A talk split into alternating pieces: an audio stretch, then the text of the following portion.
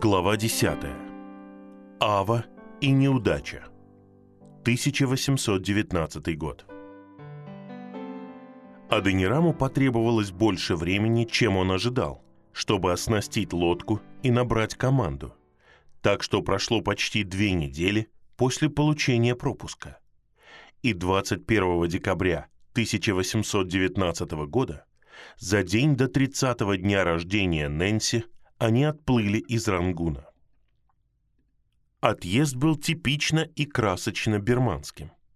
На причале, в дополнение к Нэнси и госпоже Колман, которые переехали в город из более известного дома миссии на время отсутствия их мужей, толпились новообращенные, все население комплекса миссии и болтающаяся группа просто любопытных. На борту судна находилось 18 человек. Аденирам, Колман, 10 грибцов, рулевой под зонтом на высокой платформе на корме, чиновник, представляющий правительство, два повара, один для Аденирама и Колмана, а другой – Маункнау для команды. Мужчина-прачка-индуист и англичанин, которому всю жизнь не везло и который желал попробовать себя на службе его берманскому величеству. Англичанин отвечал за вооружение судна, которое состояло из целого арсенала ружей. Учителя Мауншвейгнона с ними не было. Аденирам пригласил его поплыть вместе с ними, но из-за внутренних сомнений он отказался и не приходил в миссию несколько дней. Однако, когда поющие грибцы вонзили свои лезвия весел в мутную, желтоватую воду, и длинное узкое судно отошло от пристани под аккомпанемент криков и прощаний, Аденирам увидел в толпе его высокую фигуру. Когда Мауншвейгнон увидел, что Аденирам заметил его, он приложил одну руку к голове в медленном благородном жесте прощания и оставался в таком положении до тех пор, пока лодка не обогнула выступающую точку выше города, скрывавшую причал от глаз. Вскоре даже блестящий шпиль шведогона, сверкающий новым покрытием сусальным золотом, утонул за горизонтом, и они стали подниматься вверх по реке Рангун до ее слияния с Иравади в верховьях дельты. Через несколько дней они вошли в широкую Иравади, и низкие рисовые поля дельты уступили место нагорным равнинам, покрытым зарослями манго, тамариндов, бананов и инжира. Время от времени по берегам они видели рыбацкие деревни из бамбука и соломы, шаткие пристани которых были окружены лодками. А от самих пристаней, вперемешку с ароматными лесными запахами, доносился незабываемый запах приготовляемого нгапи, едкой смеси пряностей с запахом частично подгнившей рыбы, что было национальной приправой Бирмы. Сама широкая река с ее оживленным движением плотов из тикового дерева, неуклюжих рисовых судов и множество других лодок представляла собой почти жизнерадостное зрелище. Но Аденирам и Колман при этом знали об опасности – всегда существовала возможность нападения организованных банд разбойников и речных пиратов-дакойтов. В первую же ночь после Рангуна они встали на якоре в деревне, где всего за несколько дней до этого дакойты напали на лодку, принадлежавшую господину Гибсону, убили рулевого и одного из членов команды. Неделю спустя в более крупном городе они встретили отряд солдат, преследовавших группу дакойтов, которые захватили большой корабль, ранили и прогнали его экипаж и разграбили товары на сумму около полутора тысяч текалей. Другой угрозой был деспотизм, анархический, безответственный деспотизм, который не знал границ. Чем глубже они заходили вглубь страны, тем больше они ощущали его – и тем больше они видели его в бедности деревень, жмущихся к берегам реки посреди пейзажа, который обещал сплошное изобилие. Эти жалкие деревни представляли собой разительный контраст с руинами древних столиц забытых правителей, простиравшихся на акры и мили вдоль берега, где возвышающиеся равнины сменялись холмистыми пейзажами и поросшими лесом горами, изрезанные заросшими оврагами. Руины состояли из тысяч белокаменных пагод, дворцов и огромных статуй Будды ибо каждая династия и почти каждый император Бирмы создавал для себя метрополию на новом месте вдоль реки и оставляя старые города ползучим лозам, обезьянам и древесным крысам. Одной из таких заброшенных столиц был Пром, все еще представлявший собой что-то вроде торгового центра. Еще одним был Паган, где, как читал Аденирам, буддизм был провозглашен государственной религией Бирмы за восемь столетий до этого, а остальные были совершенно необитаемы. В некоторых городах еще оставалась горстка людей. Их хлипкие хижины почти затерялись в огромных, запутанных лабиринтах каменных развалин. Чем дальше они продвигались на север, тем менее дружелюбными были люди, и тем чаще появлялись предупреждения о пиратах. Но на самом деле никто не трогал их, пока они не провели на реке месяц и пока им не осталось плыть до Авы 4 или 5 дней.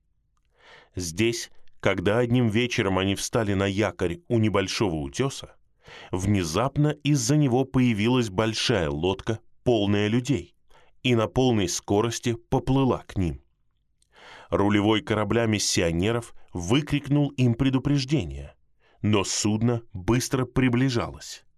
В последний момент, когда люди в приближающейся лодке, казалось, были готовы взять на абордаж корабль миссионеров, рулевой выстрелил в нападавших из мушкета. Выстрел возымел эффект. Люди в нападающей лодке попросили лодку миссионеров прекратить огонь. И в то же самое время сама лодка нападавших резко повернула в сторону и быстро уплыла. Из-за этого инцидента они провели бессонную ночь. Но больше никто на них не нападал. И через несколько дней они подошли к Каве, и речные опасности им больше не угрожали. 25 января 1820 года, после поездки, продолжавшейся чуть больше месяца, они подошли к месту высадки примерно в четырех милях ниже столицы. Даже отсюда Аденирам и Колман могли видеть золотой шпиль дворца среди сверкающих пагод. Это была Ава, престол золотого присутствия, та легендарная Ава, сердце таинственной золотой империи, о которой Аденирам читал с большим возбуждением в книге Саймса посольство Ваву, давным-давно в Андовере. Книге, которая так много сделала, чтобы утвердить его решение стать миссионером в другой стране. На самом деле, как он узнал, теперь было две Авы. Старая Ава, столица предыдущей династии, и новая Ава, более известная как Амарапура, находившаяся в нескольких милях дальше вверх по течению император жил в Амарапуре, и именно под Амарапурой корабль Аденирама встал на якоре около полудня напротив Сагаинга, деревни, примечательной бесчисленными пагодами. Ибо Сагаинг в свое время также был резиденцией императоров. Примечание. Сегодняшний Мандалай, второй по величине город Бирмы, находился всего в нескольких милях вверх по течению от двух городов Ава во времена Аденирама. Конец примечания. Оставшуюся часть дня Аденирам и Колман занимались различными делами. На следующий день рано утром они пошли договориться об аудиенции с императором. Еще до того, как отплыть из Рангуна, Аденирам хотел попросить Мья Даймена договориться об аудиенции. Будучи в Унджи, Мья Даймен был одним из четырех высокопоставленных бирманских чиновников, составлявших Хлуддау, Великий Государственный Совет, который по усмотрению императора выполнял все административные, исполнительные, законодательные и судебные функции государства. Только четыре Авинвуна, составлявшие тайный совет императора, обладали сравнимой властью. И среди берманцев всегда шли споры о том, кто занимает более высокое положение – Вунджи или Авинвуны. Следует помнить, что знакомство Аденирама с Мьядайменом началось еще в те времена, когда они вместе с Нэнси, незадолго до этого прибывшие в Рангун, более шести лет назад посетили его как наместника. В то время их напугал высокий, суровый старик, ходящий по своему дворцу с огромным копьем. Но во время его второго срока на посту наместника они узнали его лучше. Его жена стала одной из самых близких берманских подруг Нэнси после смерти маленького Роджера. И сам Мья Даймен, если и не был другом, несомненно испытывал к Джадсонам дружеские чувства. Именно поэтому к дому Мья Даймена в городе-крепости, расположенном в четырех милях отсюда, отправились Аденирам и Колман, за которыми следовала небольшая свита, состоявшая из Маунг-Нау и трех или четырех членов экипажа корабля с подарками из ценной ткани. По дороге они остановились, чтобы увидеться с господином Гибсоном и господином Роджерсом, которые жили на окраине. Аденирам надеялся, что Гибсон окажет ему реальную помощь. Он пользовался благосклонностью при дворе и без колебаний встал на защиту миссионеров, когда во время смерти старого императора их заставили платить чрезмерный поголовный налог. От Роджерса они не ожидали многого. В прошлом он никогда не хотел заступаться за них, а теперь он лишился благосклонности при дворе. Но вежливость требовала, чтобы они хотя бы нанесли ему визит. Сам город Амарапура, в котором находились дворцы и правительственные здания, был расположен квадратом, огороженным стеной, каждая сторона которого была в три четверти мили. На каждом углу стояла кирпичная пагода высотой около ста футов. У ворот Аденирам спросил, где находится дом Мья Даймена, и охранники сказали ему, что он находится по ту сторону дворца, растянувшегося на много акров лабиринта, связанных зданий с позолоченными крышами, окруженного бесчисленными пагодами. Вокруг него находились вычурные дома высоких сановников, каждый из которых был окружен убогими лачугами, в которых жили слуги и подчиненные. До жаркого сезона оставался еще месяц, и воздух, хотя и был солнечным, был сухим и умеренным, а немощенные улицы – пыльными. Мья Даймен очень тепло принял Аденирама и его дар, а его жена, которой Аденирам дал менее ценный подарок, задала ему десятки вопросов о своей подруге госпоже Юцен. Именно так все берманцы произносили имя Джадсон. Им было интересно узнать, с какой целью Аденирам посетил столицу. Но Аденирам тактично отвечал на вопросы расплывчато. Он просто сказал, что они с Колманом совершили путешествие, чтобы увидеть золотое лицо, и попросили сурового старого наместника помочь ему добиться такой чести. Мья Даймен был более чем готов. Он сразу же сказал Маун Йо, одному из своих любимых чиновников, договориться о встрече с Авинвуном Маунза, одним из четырех тайных советников императора. С таким высоким покровителем, как Мья Даймен, Аденирам обнаружил, что его просьба была выполнена раньше, чем он ожидал. Тем же вечером Маунг Йо прислал весть на корабль и сообщил миссионерам, что их приведут в золотое присутствие на следующий день. Ночь была тревожной. Мягкое, подобно колыбели, покачивание их лодки не могло усыпить их. Всю ночь двое мужчин лежали в тесной маленькой соломенной хижине, не смыкая глаз. Иногда, будучи озабочены своими мыслями, иногда рассуждая приглушенными голосами о приеме, который они встретят на следующий день. При первом свете зари они встали, нервно расправили белые одеяния, похожие на подризники, в которых они намеревались предстать перед императором, и в последний раз осмотрели шесть томов Библии, на покрытие золотом которой они потратили столько денег, и стали ждать Маунга Йо. Он пришел, когда солнце уже давно взошло, и провел их к дворцу Мья Даймена. Маунг Нау и несколько членов экипажа корабля последовали за ними, неся Библию императора и подарок для Авинвуна Мауназа. От Мья Даймена они узнали, что императору доложили, что они в городе, и он сказал, «Пусть их представят». Эти слова из золотых уст казались хорошим предзнаменованием, и у них появилось чуть больше надежды на успех. А потом Маунг Йо во главе своей многочисленной свиты повел их по залитой солнцем улице во дворец императора. После долгой задержки у ворот, во время которой чиновник проверял, что их разрешения на вход были в порядке, их ввели в колонную приемную Авинвуна Мауна-За во дворе дворца и предварительно заставили снять обувь и оставить подарок.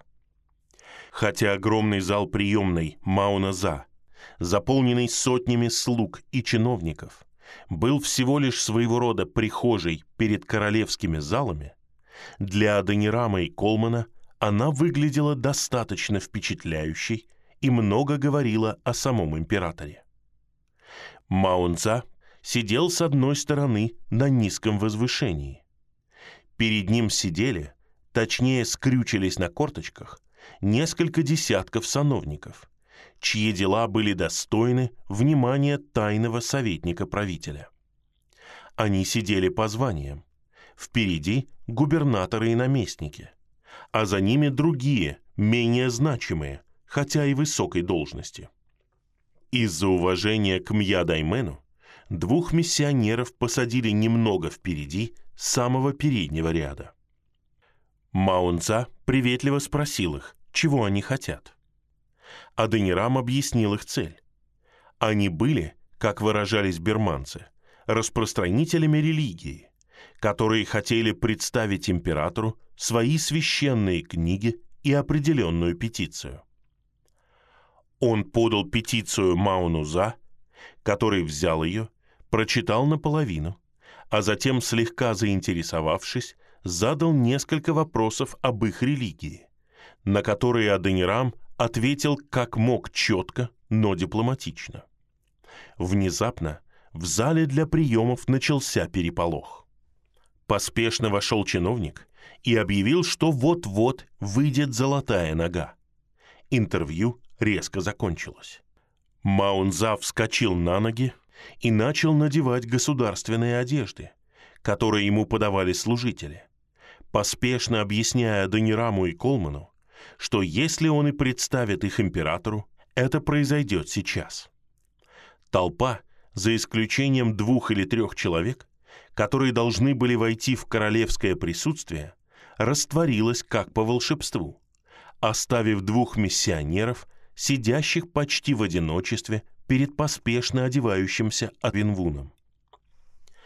На какое-то время Адвинвун забыл о них, будучи занят своими одеждами, и надел цалвей, золотую цепь, указывающую на его должность, с двенадцатью богато украшенными нитями, максимально разрешенным числом для любого подчиненного, кроме принца крови, которую нужно было пропустить через левое плечо и носить подобно кресту на груди.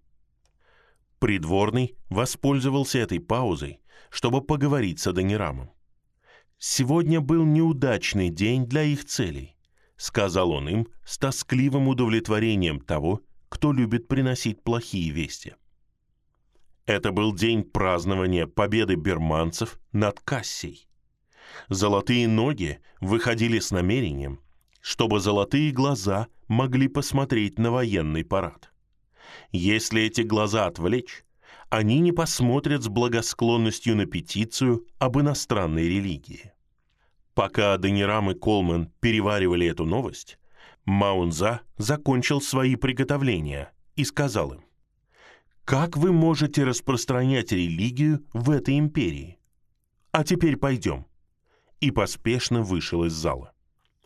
С замирающим сердцем они последовали за ним и Маунг Йо потому, что показалось им милями великолепных проходов и коридоров, пока они не прошли через лестничный пролет в великолепный зал, такой длинный, что он показался им почти бесконечным, каждый квадратный дюйм поверхности которого был покрыт золотом, а его высокий купол поддерживался сотнями высоких столбов. Здесь их привели к Алькову или углублению с одной стороны и сказали сесть. Рядом с ними встал на колени Маунза, позади них Маунг Йо и еще один из слуг Мья Даймена. Теперь ничего не оставалось, кроме как ждать выхода золотой ноги. Аденирам воспользовался паузой, чтобы оглядеться вокруг. Они сидели лицом в направлении, откуда должен появиться император. Поскольку он должен был пройти мимо них, чтобы достичь конца, в котором был выход на плац, где должен был пройти парад, их разместили превосходно с целью привлечь его внимание. Все четверо практически потерялись почти в пустом зале, таком длинном, что он казался почти бесконечным и все равно каждый квадратный дюйм видимой поверхности был полностью покрыт золотыми листами. Аденирам начал ценить свою смелость обратиться с петицией к монарху, который использовал такой зал всего лишь как коридор. Его страх усилился, когда он осознал, каким незначительным подарком его покрытая золотом Библия может показаться правителю который, куда бы он ни смотрел, не видел ничего, кроме золота. Но отступать было уже поздно. У него было, возможно, пять минут для таких размышлений. Затем, без предупреждения, каждый берманец в зале упал ниц на пол. Из этой позы Маунг Йо прошептал Аденираму, что в зал вошли золотые ноги. Два миссионера не пали ниц — но встали на колени и с уважением сложив руки, ждали возможности увидеть императора. Человек, который шел к ним в одиночестве, гордой походкой и с величием восточного монарха, хотя и обладал высоким положением и властным взглядом, впечатлял своим рангом, а не ростом или одеждой. Ему было около 28 лет. Он был невысокого роста, чуть более пяти футов ростом и очень кривоногий. Выражение его лица было приятным и добродушным. Но его лицо портил лоб, который резко отклонялся назад. Наследственная особенность потомков императора Аломпры.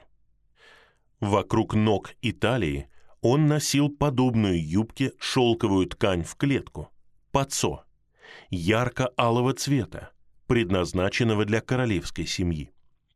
Его легкий жакет «Энги» был из белого муслина. Вокруг головы он завязал платок в виде тюрбана, помогавший удерживать его длинные волосы. Хотя его одежда была богатой, единственное, что указывало Аденираму на его царственную принадлежность, это меч в золотых ножнах, который он нес вместо скипетра. Когда он подошел ближе, он увидел двух стоящих на коленях миссионеров, единственных людей в зале, которые осмелились взглянуть на него и не растянулись на полу. Он остановился и частично повернулся к Аденираму и Колману. «Кто это?» — спросил он. Аденирам решил ответить сам. «Учителя, великий король», — ответил он по-бирмански. Король был удивлен. «Что? Вы говорите на бирманском? Священники, о которых я слышал вчера вечером? Когда вы прибыли?» «Вчера, Ваше Величество». Король был заинтересован. Он сел на приподнятом сиденье, положив руку на рукоять меча и не сводя глаз с обоих мужчин. «Вы учителя религии?» — спросил он. Когда Аденирам ответил согласием, он задал около дюжины других вопросов. Подобны ли они португальским священникам? Они женаты? Почему они одеваются именно так? Аденирам отвечал кратко и почтительно каждый раз, пока любопытство короля не было удовлетворено. Все это время Маунза и другие высокопоставленные чиновники лежали, прижав лица к полу. Теперь, когда у короля, казалось, больше не было вопросов, Маунза поднял голову достаточно, чтобы прочитать петицию миссионеров. Американские учителя представляются в надежде найти благосклонность превосходного короля, всевластного владыки земли и моря, говорилось вначале. Услышав о том, что из-за величия королевской власти все королевство пребывает в тихом и процветающем состоянии, мы прибыли в город Рангун в пределы королевских владений. И, получив разрешение от губернатора сего города прибыть и созерцать золотой лик, мы поднялись вверх по реке и достигли земли у золотых ног.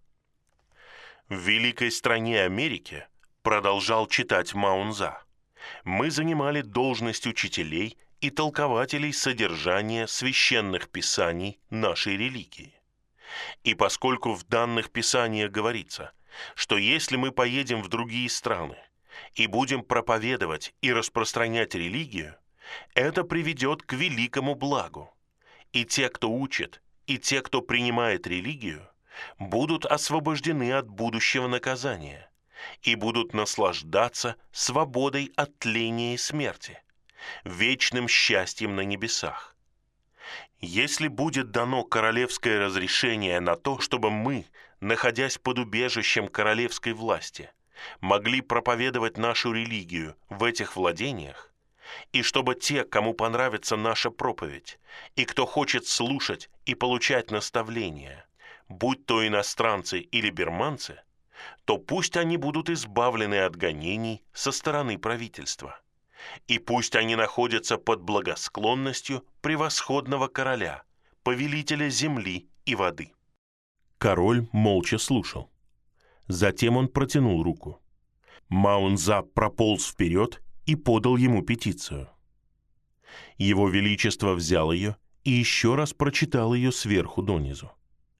Тем временем Аденирам передал Маунуза тщательно сокращенный и отредактированный вариант листовки, которую Адонирам написал за четыре года до этого. Когда король закончил читать петицию, он молча вернул ее Маунуза, который теперь вручил ему листовку. «О, смилуйся над Бирмой! Смилуйся над ее королем!» Но король Баджида просто прочитал вступительные предложения. «Есть только одно существо, которое существует вечно, которое не подвержено болезни, старению и смерти, которое есть, было и будет без начала и без конца. Кроме этого истинного Бога нет другого Бога. Затем он с безразличием раскрыл руку и позволил бумаге упасть на пол. Маунза поднял листовку и вернул Аденираму. Наступила гробовая тишина. Маунг Йо, обладавший некоторой смелостью для придворного, попытался спасти ситуацию, открыв один из томов Библии и показав его королю. Но монарх не обратил на нее внимания. Петиция миссионеров была отклонена. Аденирам и Колман опустились на колени в удрученном молчании, когда Маунза истолковал решение короля. «Почему вы просите такого разрешения? Разве португальцы, англичане, мусульмане и люди всех других религий не имеют полной свободы для практики и поклонения в соответствии со своими обычаями. Что касается цели вашей петиции, Его Величество не дает приказа. Что касается ваших священных книг, Его Величество не нуждается в них. Заберите их. Кто-то, возможно, Маунг Йо, сказал, что у Колмана есть опыт в медицине. Король приказал, пусть они отправляются в резиденцию моего врача, португальского священника. Пусть он посмотрит, могут ли они быть полезны для меня в этом качестве, и доложит соответствующим образом. Затем он встал, без оглядки прошел в конец зала, выходящего на плац, плюхнулся на подушку и начал смотреть военный парад. Больше Аденирам и Колман ничего не успели увидеть. Их бесцеремонно вывели из зала приемов и вновь отвели в дом Мья Даймена. Король не проявил интереса к их миссии. Никто во дворце не хотел иметь с ними ничего общего.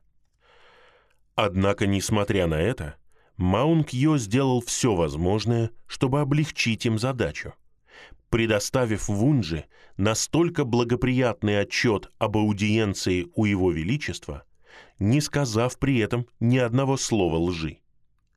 Поскольку Мья Даймен не знал точно, о чем они просили, отказ не показался ему таким серьезным, как для Аденирама. Встреча была короткой.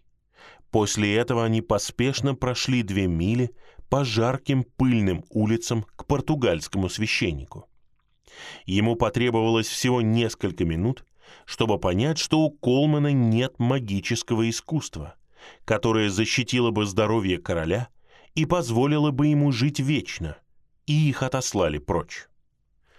Во второй половине дня они сидели на палубе корабля и обсуждали отказ на их просьбу. Была ли хоть какая-то возможность убедить императора изменить свое решение?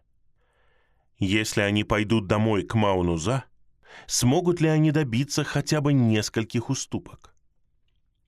На следующее утро их позвал Гибсон, который уже знал, что случилось. Он согласился с тем, что если обратиться к Маунуза у него дома, есть хотя бы шанс, что он посмотрит на них более благосклонно.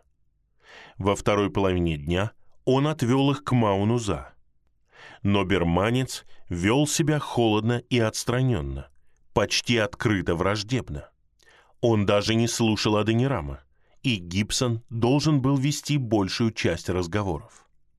Маунза дал понять, что даже ходатайство о религиозной терпимости к берманцам было почти непростительным преступлением. Гибсон, упрямо приводя все аргументы, которые пришли ему в голову, в конце концов отметил, что если американские миссионеры смогут получить королевскую благосклонность, в Бирме поселятся другие иностранцы, и торговля улучшится. Это была единственная мысль, которая, казалось, вообще повлияла на Мауна За. Глядя хмурым взглядом, он соизволил сказать, что если мы подождем какое-то время, он постарается поговорить с его величеством о нас а Денирам и Колман прошли четыре мили от дома Мауна за до корабля при лунном свете. Все пройденные мили по жаре каждый день, напряжение и постоянные разочарования настолько утомили их, что как только они добрались до своих подстилок, они сразу же заснули, даже не думая о том, как двигаться дальше. Однако утром они предприняли еще одну попытку, отправив сообщение Гибсону с просьбой спросить Мауна за, смогут ли они продвинуть свое дело, оставаясь в столице несколько месяцев. Гибсон принес им ответ Мауна за на следующий день. Маун за сказал, «Скажите им, что нет ни малейшей возможности получить то, что указано в этом документе, сколько бы они ни ждали». Кроме того, добавил Гибсон, император решил начать войну с Сиамом. У него не будет времени для миссионеров. Осенью он планировал лично отправиться в Пегу, который ниже Рангуна, чтобы организовать там свою штаб-квартиру. Если они вообще и увидятся с ним, то это будет там. Гибсон согласился передать Мауну За экземпляр листовки, но он не надеялся, что это окажет какое-либо воздействие. Они знали, что если Гибсон сказал, что их дело безнадежно, это так и есть. С тяжелым сердцем они решили отплывать. Но прежде чем сделать это, они решили нанести визит господину Роджерсу, больше из вежливости, чем из чувства, что он сможет или захочет помочь им. Но он дал им один кусочек информации, который объяснил им, почему их попытка не увенчалась успехом, и почему скорее всего, все любые будущие попытки также потерпят неудачу. Аденирам слышал от своего старого учителя, Оунгмена, об одном берманце, который стал христианином около 15 лет назад и которого подвергли пыткам за его веру. Теперь оказалось, что Роджерс был свидетелем всего этого дела. Этот человек учитель из важной семьи в Аве и человек выдающихся способностей, был обращен католиками и отправлен в Рим для учебы. Когда он вернулся, его племянник Тода Сен, секретарь Авинвунов, осудил его за отказ от религии своей страны. С одобрения императора племянник бросил своего дядю в тюрьму и подверг его пыткам. Поскольку тот не отрекся, его избивали железным молотком дюйм за дюймом, от ног до груди. Роджерс присутствовал при этом избиении и платил палачам за то, чтобы они били как можно мягче. Но этот человек отказался отречься. Чтобы спасти его, некоторые из близких к императору людей сказали императору, что этот человек сошел с ума, и тогда его освободили португальские священники тайно вывезли его из страны и отправили в Бенгалию, где он закончил свои дни. С тех пор священники никогда не пытались обращать берманцев, а ограничивали свой труд своими общинами потомков португальских наемников, которым по обычаю и законам разрешалось быть христианами. До этого момента история, рассказанная Роджерсом, сказала Аденираму мало нового. Он услышал о ней от Оунгмена давным-давно. И этот урок не помешал ему пытаться обратить берманцев. Но Роджерс сказал ему кое-что новое. Племянник Тода Сен, который обвинил и пытал своего дядю, теперь сам был Авинвуном, одним из четырех тайных советников короля. И не просто Авинвуном, но первым из них стоящим выше даже Мауназа, представившего двух американцев в присутствии императора. Имея рядом такого человека, обладавшего доступом к уху императора, Маунза ничего не мог для них сделать, даже если бы захотел. Что еще хуже, продолжал Роджерс, главная королева, первая из жен его величества, была фанатичной буддисткой и приобрела такую власть над королем, что он был практически у нее под ногтем. Она была дочерью тюремщика, представительницей самого низшего класса в Бирме. Она была старше короля. Каким-то образом, с невероятной хитростью и безжалостностью, она подняла свой статус от простой наложницы до первой жены ее подозрительность и мстительность были хорошо известны в придворных кругах. Люди шептались о том, что она колдунья. Как еще женщина такого происхождения могла возвыситься над правителем? Но, как сказал Роджерс, была она колдуньей или нет, а Денирам и Колман должны увидеть безнадежность своей миссии. Аденирам знал, что у Роджерса были свои собственные причины, связанные с его властными интригами, отговорить христианских миссионеров или любого белого человека в этом вопросе, помешать им остаться в Бирме. Но в этом случае он знал, что Роджерс говорит правду. Всего лишь через день после того, как король отклонил их петицию, он устроил большой пир во дворце для всех буддийских священников в окрестных деревнях. Одновременно с этим он назначил сотню новых священников, некоторые из которых были сыновьями дворян. Намерение нового правителя стало ясным. Аденирам и Колман согласились, что против этого у христианских миссионеров вообще не было никаких шансов. Опечаленные, они вернулись к своему кораблю и на следующий день обратились за разрешением покинуть столицу. Получение пропуска заняло пять дней прошений и взяток.